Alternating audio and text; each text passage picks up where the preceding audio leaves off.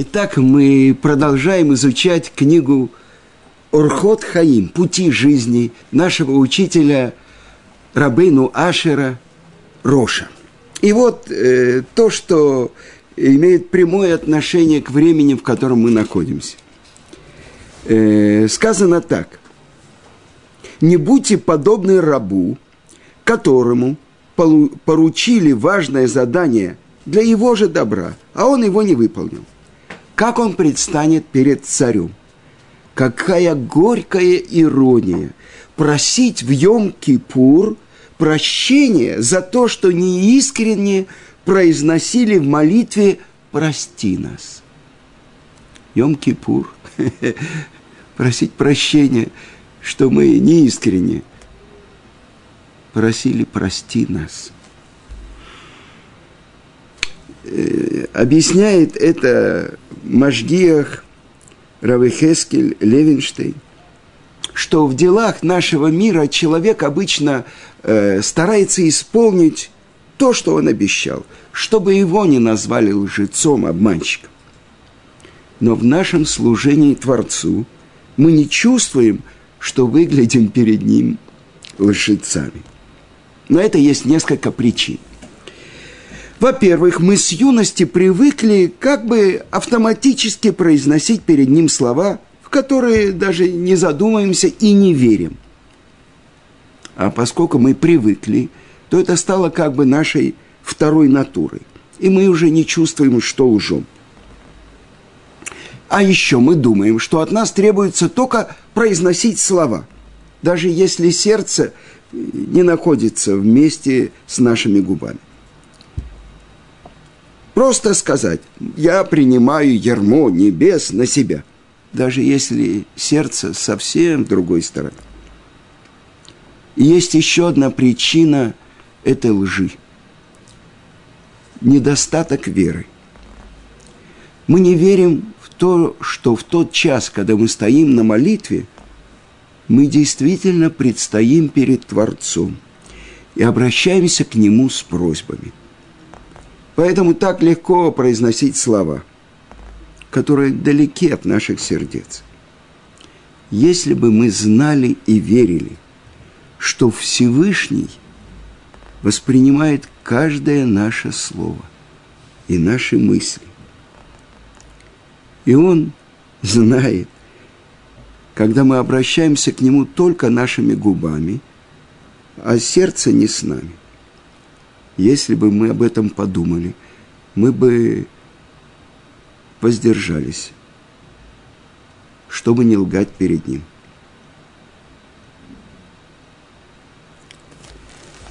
Я хочу вам сказать, что один раз в жизни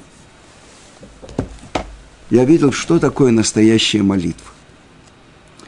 Это было уже много лет тому назад, может быть, даже 20 в Ешиву Тарат Хаим на праздники, на осенние праздники приезжал Равыцкак Зильбер, Зацаль, э, своим зятем Рав Аврамом Куперманом и со своей дочкой Хавой. И обычно молитвы все молился Раб Аврам. А в этот Йом-Кипур Мусов молился Равыцкак. И моему сыну сейчас э, 30 лет – а тогда ему, может быть, было 9-10. Он помнит это, запомнил на всю жизнь, и тоже моя жена. Обычно выбирают человека, который молится в грозные дни, в Рошашана, в Йом-Кипур, человека, у которого очень хороший музыкальный слух, хороший голос – а еще, если у него чувство, его немножко плачет во время молитвы, ну, это вообще такой... А есть целый институт канторов, их учат, как они должны, как в опере поют, есть любители канторского пения. И вдруг все это было сломано.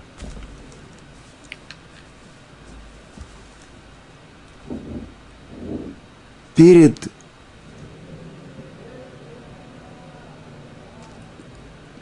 местом, где стоит э, обычно посланник общины и молится, стоял человек, который вообще не пел, а который разговаривал с Творцом вежливо, э, уважительно. Ну, мы знаем, когда человек говорит с другом, это совсем по-другому, когда он стоит на молитве. А здесь сын стоит перед Творцом и просит, как просит сын, любимый сын у своего любимого отца. Тогда мне открылось служение первосвященника Коэн Гадоля в Йома Кипурим, который три раза произносил видуй, просьбу о прощении. Сначала о себе, о своей семье, потом о всех коинах, о семье коинов, а потом за весь еврейский народ. И вот это то, что я слышал в Ешиве Турат Хаим, когда молился наш учитель Равыцкак Зильбер. Это была молитва. Каждое его слово, это было из глубины его сердца. И еще раз у меня это было, когда я сказал своей маме, Зихронали Враха, что когда она зажигает свечи, она просила за своих детей и внуков. И это меня тоже поразило. Это была такая же молитва. Она говорила, ну, дай детей такой моей внучке. Дай детей такой моей внучке. Дай, чтобы это была здорова, а это меня это поразило, и я спросил, когда сидел семь дней в трауре у своего учителя Гаона Равмыши Шапира, откуда это у нее? Ведь почти всю жизнь она была вне этого. Только в детстве она выросла, папа ее был коин и в религиозном доме. И только в конце, последние период ее жизни, когда она жила возле нас, когда она соблюдала субботу, когда она покрывала голову э, платком, шапочкой. Откуда так разговаривают с отцом? И он сказал мне, это из предыдущего поколения. Так сказал Гаон Рамыши Шапира за царь. Ведь тогда каждая мецва, за каждую мецву человек готов был отдать просто жизнь. Это называется гирса де инкута, то, что впитали в детстве. Мы выросли совсем в другом. Мы вообще оказались в другом мире, по ту сторону железного занавеса, когда то, что с детского сада нам вдалбливали э, идеологию, коммунистическую идеологию. Один мой племянник пришел в Москву и сказал, что учительница сказала, что в каждом доме есть фотография маленького кудрявого мальчика. У нас есть такая фотография? Нет. Помните звездочку с кудрявым мальчиком? А потом принятие в пионеры, в комсомольцы и так далее – на всех заборах было написано «Коммунизм неизбежен». Коммунизм – светлое будущее всего человечества. А рядом, я помню, в книжных магазинах было это выставлено «Религия – опиум для народа» Карл Маркс. И вот, слава Богу, мы оказались с вами буратинами с длинным носом – мы не хотели сидеть перед этим нарисованным холстом, на котором очаг, котором э, э, кастрюля подвешена над очагом, и там что-то варится, всю жизнь сидеть и есть луковицу, плакать и думать, что там варится, борщ, а может быть жаркое. Мы взяли и проткнули этот занавес. И мы оказались в мире – в новом мире. И то, что сейчас мы находимся в период грозных дней, это дни, которые начались с начала месяца Элюль. И весь месяц мы готовились к дню Роша Шана. а на десятый день от Роша Шана мы должны войти в Йома Кипурим, день искупления. Ран Рабейну Нисим на трактат Роша Шана он объясняет, что эти 40 дней – это третий раз, когда Муше поднялся на гору Синай. Эти 40 дней от начала месяца Илюль и до Йом-Кипура – это один период. Это особенные дни милосердия. Ищите Творца, когда Он близко. Взывайте к Нему, когда Он рядом. И вот мы сейчас в этот период. Но давайте поймем. В Роша Шана, день, когда был сотворен первый человек, когда Творец вдунул в его ноздри душу живую, и стал человек духом говорящим. И это называется сотворение мира. Потому что все, все шесть дней с 25 июля и до Алиф Тишрей – это была подготовка и земля, и моря, и леса, и звери, и птицы. Все было сотворено, и даже ангелы, и для того, чтобы пришел человек и объединил небо и землю. И Адам, он поднялся на такой уровень, что он давал определение всем животным, всем зверям, всем птицам – Почему? Потому что он был полностью духовным творением, сделанным из света. И он открывал те святые буквы, которыми Творец вызвал эти творения в мир.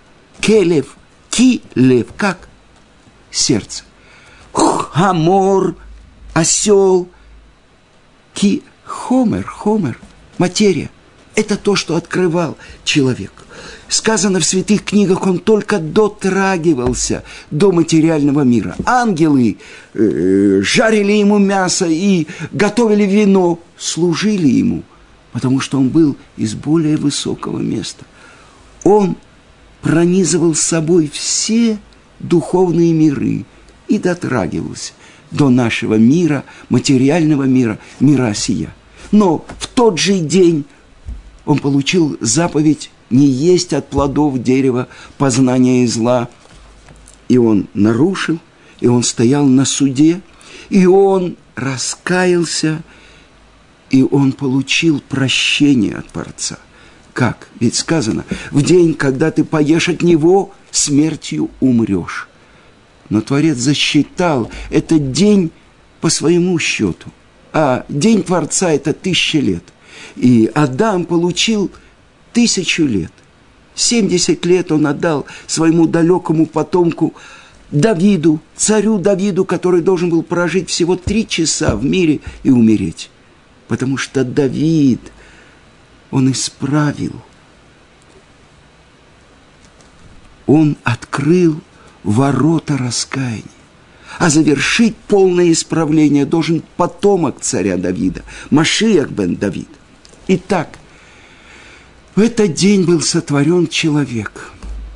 В этот день состоялся суд.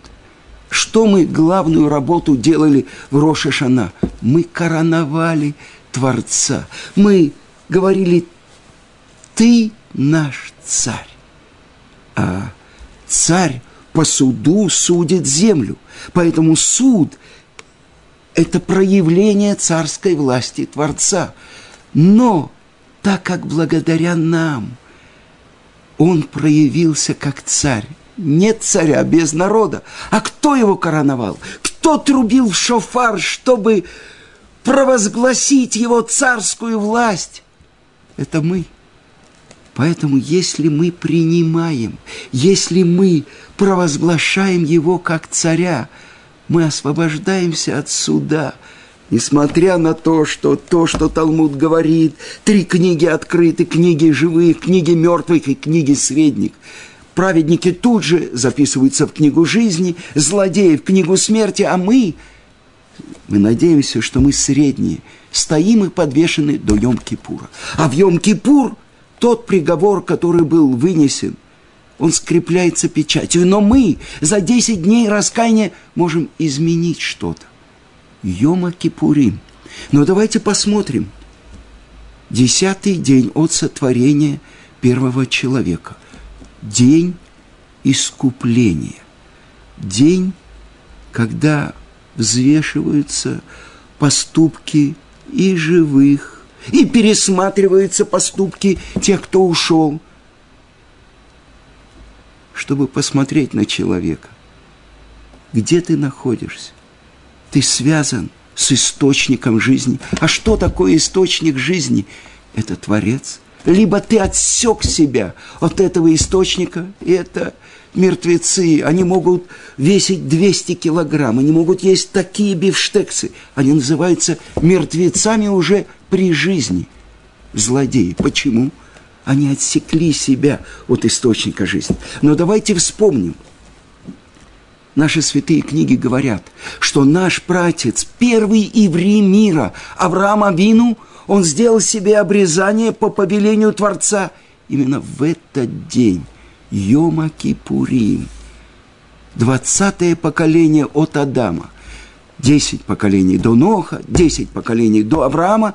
И в этот день он на своем теле заключает союз с Творцом. Именно в Йома Кипурим.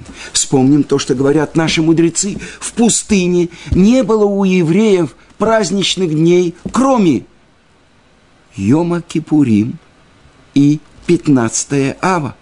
15 ава, последний год в пустыне, прекратили умирать те, про которых был вынесен приговор после преступления разведчикам, что это поколение умрет в пустыне. 9 ава они ложились, выкапывали могилы, утром 15 тысяч оставалось, а все остальные вставали. И вот последний год – все легли, все встали. Они подумали, может, мы ошиблись, может быть, это не 9 ава, а 8 и 10, 11, 12, 13, 14, 15, когда они увидели полный круг Луны. Они поняли, им простили. А что это значит? Праздновали Йом-Кипур. И давайте вспомним. То, что написано в Туре – Баля Турим, он приводит Пирки де Раби Элиезер, что в тот день, когда Моше поднялся на гору Синай в третий раз, с скрижалями, которые он вытесал, и на которых Творец записал заново все десять заповедей. А спустился он десятого Тишрея в Йом-Кипур. Но в этот день, когда он поднялся, трубили в шофар. Зачем? Что это? – а давайте вспомним, когда у горы Синай раздался голос шофара. И сказано, голос шофара все увеличился и увеличивался, и был хазак меот. Хазак – это крепкий. Так я слышал от Гаона Равмойши Шапира. Большой, самый большой, который может быть. Сказано меот и очень. И затрепетал весь народ, который встанет. Что это значит? Миар Паран Ашем Муфия. То есть Творец, буквальный перевод, появился э, с горы Паран. Э, и сначала с горы Сеир, а потом из Парана. А что такое? Гора Сеир – это Исав, а гора э, э, Паран – это потомки Ишмаэля. Он Муфия. И объясняет Гаон Рамыша Шапира, что офаа – это когда прекращается предыдущее существование начинается новое. Пуа, вспомните, это Мирьям, которая, как только рождался ребенок, она э, делала ему так, чтобы он закричал. А если он не кричал, били его.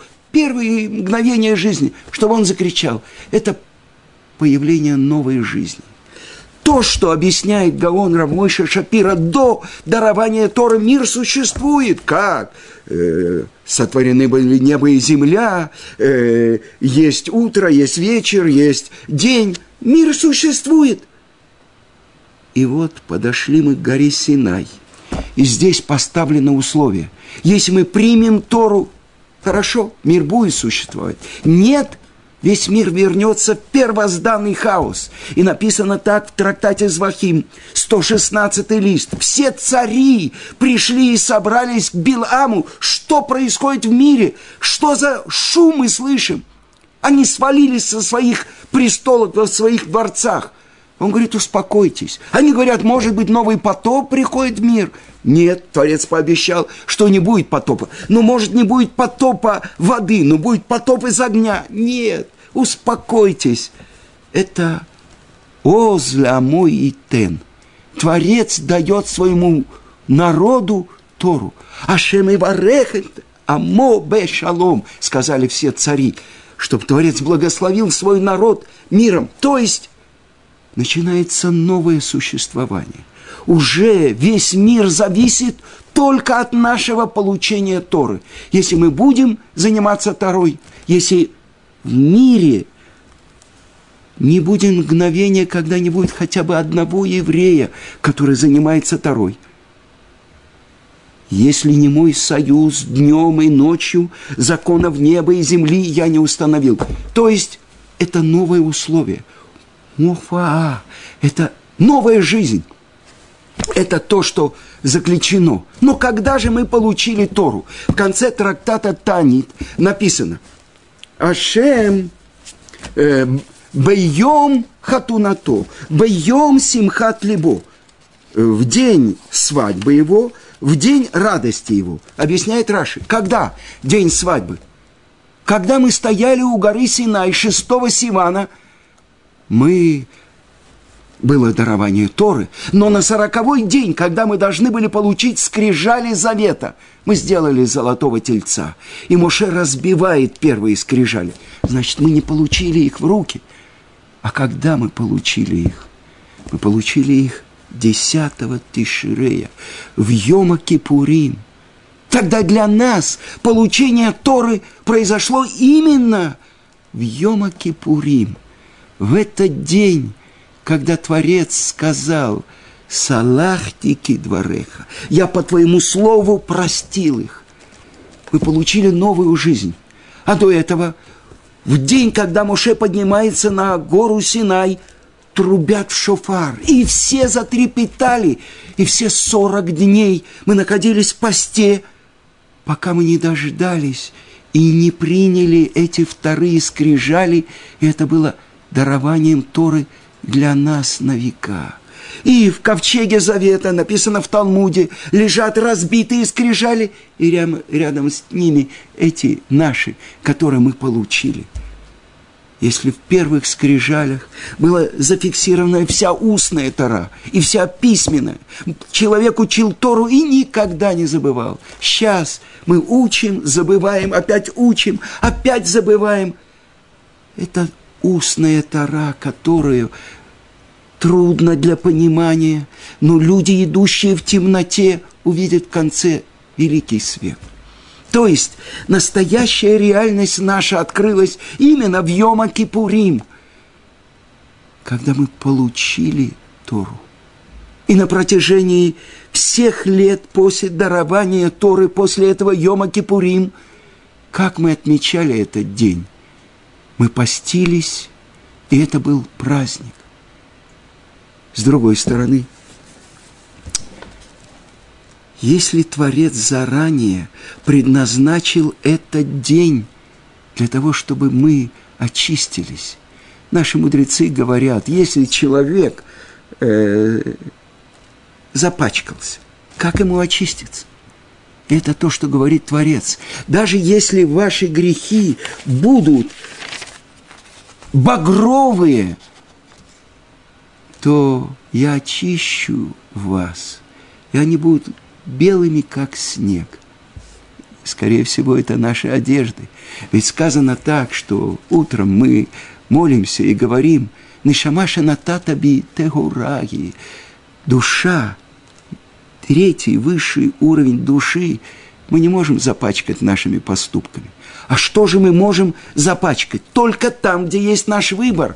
Мы идем за нашей материальной природой, за нашим животным началом, либо мы поднимаемся и связываемся Нишама шената таби тегурай. И вот есть спор в Талмуде, в трактате Йома, 85-й лист, э, говорит раби Иуда, что э, Ицумошель Йом Мехапер, то есть сама святость этого дня, она очищает. И для тех, кто раскаялся, и для тех, кто не раскаялся. Я вспоминаю, как э, Равыцкак э, говорил, 20 лет у меня был какой-то трудный вопрос, сегодня я получил ответ, сейчас тебе скажу, ты должен подпрыгнуть до потолка. Это то, что говорит Рабиуда. Это святость, которая заключена в этом дне – она очищает, даже если человек не раскаялся. Мудрецы спорят, нет, святость этого дня очищает, но только если человек сделал свои шаги. И постановили наши мудрецы десять просьб о прощении, ведуй, мы говорим на протяжении пяти молитв Йома Кипурим. Ну, давайте посмотрим. Э, в обычный день у нас три молитвы – Шакари, Сминка и Марьев. В праздники и субботы у нас есть дополнительная молитва, Мусав, четыре молитвы. И только раз в году, в этот день, который называется Шаббат Шабатон, у нас пять молитв. Потому что есть дополнительная молитва, Неила. То есть молитва, когда закрываются ворота – последние, последние лучи солнца оставляют землю, то есть выносится приговор. Какая же сила заключена в этом дне? То, что говорят наши мудрецы, на что это похоже? Если какая-то курица пошла и вывалилась в грязи, в каком-то болоте, в какой-то луже, она вся грязная, она вся была белая, стала вся серо-буро-малиновая – так что, мы пойдем и будем ее очищать, возьмем тряпочку, будем каждый ее перышко очищать. Мы только размажем грязь. А если она пройдется немножко, пару минут на солнце, и она высохнет, эта грязь, а потом она сделает это резкое движение всеми перышками, и вся грязь с нее слетит. Это то, что Творец дал нам – Йома Кипурим, день искупления, когда мы можем подняться туда, куда обычно нас не допускают, что нам мешает. С неба не, не спускается зло – только зло, которое мы делаем своими поступками, знай, что над тобой. Что над тобой? То, что ты делал, то, что ты говорил, то, что ты думал, все над тобой. Но в этот день раскрываются все ворота. Так объясняет э, книги, что такое Неила. Ган Науль, то есть закрытый сад. Так написано в Широ Ширим. Моя возлюбленная, как закрытый сад. Но закрытый сад, а в последнюю вот эту молитву Йома Кипурим, что происходит? Открывается до закрытия ворот. Оказывается, что пять молитв – это пять ступеней – а у нас есть пять уровней нашей души. Нефеш – это компаньон, тело, то, что есть у животных. Руах – это то, что желание сердца. Дух, буквально. Выше то, что находится в мозге, кто заслуживает, это то, что нишама. Но над этим есть еще два уровня. Хая и Ихида. То есть это лестница, которая связывает человека с корнем его души. Откуда взяты наши души? Из-под престола славы Творца. Так вот, пятая молитва, последняя молитва. Я хотел понять, ну что это такое Наила? Как человек может в этот день сделать то, что в обычные дни он не может. Ведь эти все 40 дней от начала месяца Илюль, Роша Шана, 10 дней раскаяния и, наконец-то, Йом-Кипур со ступень на ступень, Маариф, э, Шахарит, э, Мусов, Минха и, наконец-то, Неила. Это вершина всех 40 дней – день, когда мы получили скрижали, то есть получили Тору. Что в этот момент, если я от всего сердца полагаюсь на Творца, поднимаюсь над всеми своими нарушениями, над всеми своими бунтами перед Творцом, если я действительно раскаиваюсь, я хотел понять для себя, ну как это можно объяснить? Я слышал один урок. Это раб Мойши Бойер. И он рассказывал, что во время Наилы человек, который полностью, всем сердцем положится на Творца, все то, что ему не хватает, Творец ему восполнит. И его урок слышали три сестры. Помните Чехова? Три сестры, дядя Ваня, пожарник. Неважно. Три сестры. Причем Э, каждая из них было уже за 23, за 24 года. У нас обычно в 20-21 год девушки выходят замуж. Они не могли выйти замуж, первое. Второе, у них была маленькая сестра, которая была настолько безнадежно больна, что врачи не находили лекарств. И их отец, у него были долги, видно, с медицинскими э, э всеми тратами и так далее, у которого был долг 150 тысяч долларов. Видите, весь букет. И вот через год они позвонили этому Раву и сказали, они были у него на уроке. И он им рассказывал, перед Наилой, это самое важное время, когда если вы полностью всем сердцем положитесь на Творца, нет границ.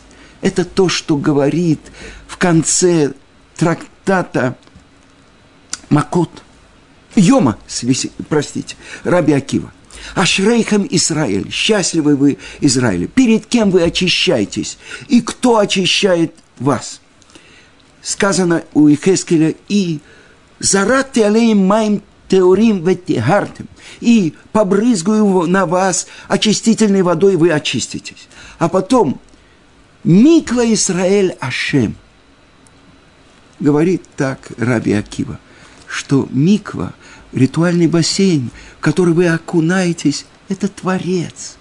Так если вначале есть э, перед кем вы очищаетесь, э, кто очищает вас, кто-то есть вы, есть э, вода, которая брызгает на вас, есть тот, кто брызгает, а миква – это вы погружаетесь, и это как бы новое рождение, когда человек выходит из миквы. Так вот, они – полностью положились на Творца. В течение года все три вышли замуж.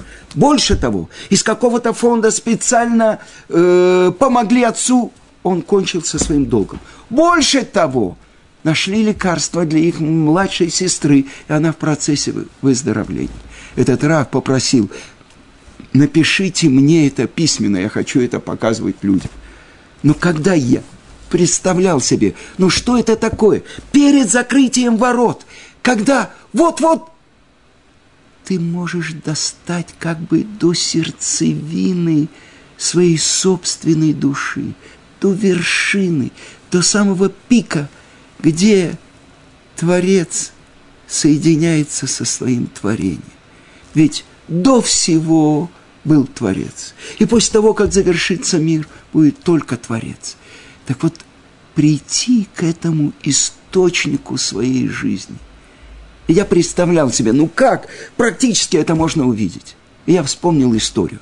Накануне Йом-Кипура, э, когда вот-вот должны люди бежать, чтобы э, после Минхи, чтобы сделать э, завершающую трапезу до захода солнца – все торопятся и так далее. И вдруг на улицу выходит человек, а в руках у него ребенок, мальчик, его сын, 4-5 лет, у которого брызжет кровь из головы. Он пытается остановить машину, он держит его одной рукой. Никакие машины не останавливаются. Все спешат делать мецву. Как?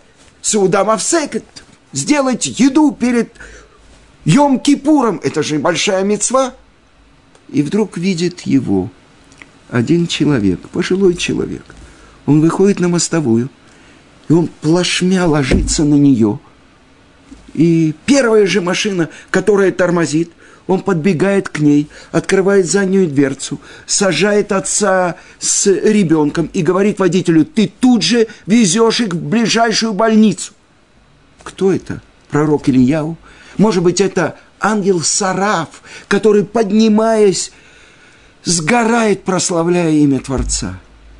И это то, что я хочу вам сказать. Это наш учитель Равыцкак Зильбер Зацаль. То есть, сказано так, что Йом-Кипур прощает тех, которых простили другие люди. Если есть какое-то нарушение между человеком и человеком, Йом-Кипур тебя не простит. Только между человеком и Творцом. Но если тебя не простили другие, то кто сказал, что тебя простит сам Творец?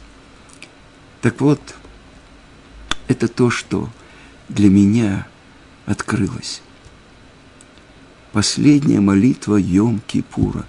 Неилат Шарим, Неила до того, как опустится этот занавес, до того, как скрипят печатью тебя на будущий год, что с тобой будет? Нет такого человека, который, придя в синагогу, не почувствовал особенный трепет от Йом-Кипура. Но что мы хотим? Чтобы этот Йом-Кипур, чтобы это открытие, эта связь с Творцом мира – сопровождал нас весь год. Поэтому говорят наши мудрецы, возьми что-то маленькое на себя, чтобы это помогало тебе, напоминало тебе о той связи. Один большой мудрец сказал, я взял на себя произносить Беркат Амазон по Сидуру, но только до Хануки. Сколько это? Два с половиной месяца. А другой сказал, я взял на себя, что я буду говорить стоя Шма Исраэль перед тем, как я иду спать. потому что как только я сажусь, я тут же засыпаю и часто не успеваю сказать. Маленькую вещь. Но чтобы это было отверстие, как игольное ушко. Чуть-чуть больше впустить Творца в свой мир – или по-другому чуть-чуть больше войти в мир Творца.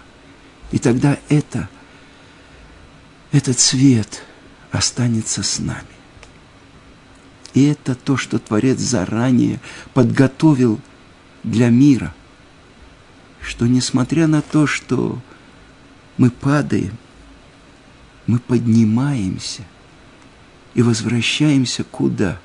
И кто возвращает нас? Это только наш Отец, который на небесах, Творец мира. И Он дал нам такой подарок – День искуплений, Йома Кипурим, чтобы мы все были записаны в книгу жизни и скреплены печатью на год служения Творцу, связи с Ним. А это и называется – книга жизни.